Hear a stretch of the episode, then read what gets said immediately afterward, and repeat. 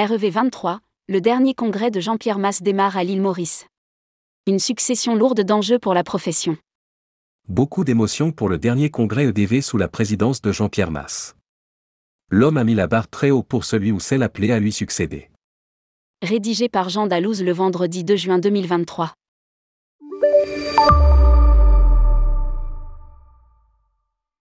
Tandis que les candidatures, déclarées ou pas, fleurissent à sa succession, Jean-Pierre Masse a inauguré ce vendredi à l'île Maurice le dernier congrès sous sa présidence. Le président des entreprises du voyage, EDV, dont la crise sanitaire a révélé toute la subtilité et la finesse politique, soutenu par une équipe sans faille, laisse un lourd héritage à celui ou celle qui lui succédera.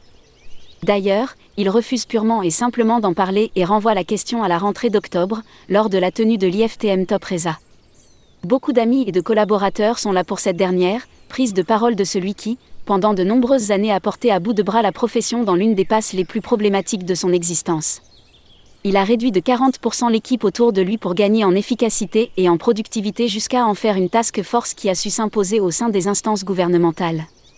Pour la première fois dans l'histoire de la profession, le ministre de l'économie a cité les agences de voyage comme la profession qui méritait un suivi tout particulier et un soutien financier spécifique engager le syndicat dans une nouvelle ère.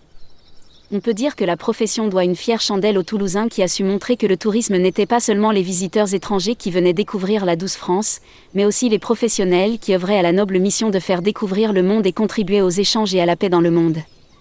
L'île Maurice est sa deuxième patrie à Jean-Pierre Masse. Il a pris le dernier avion avant la fermeture des frontières et n'a jamais cessé de soutenir la reprise de la destination.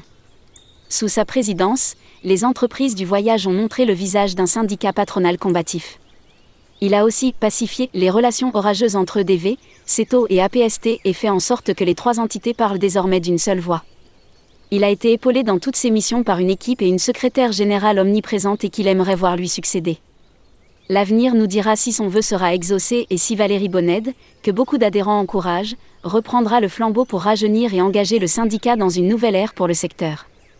Lire aussi, EDV, Valérie Bonnet est candidate à la présidence.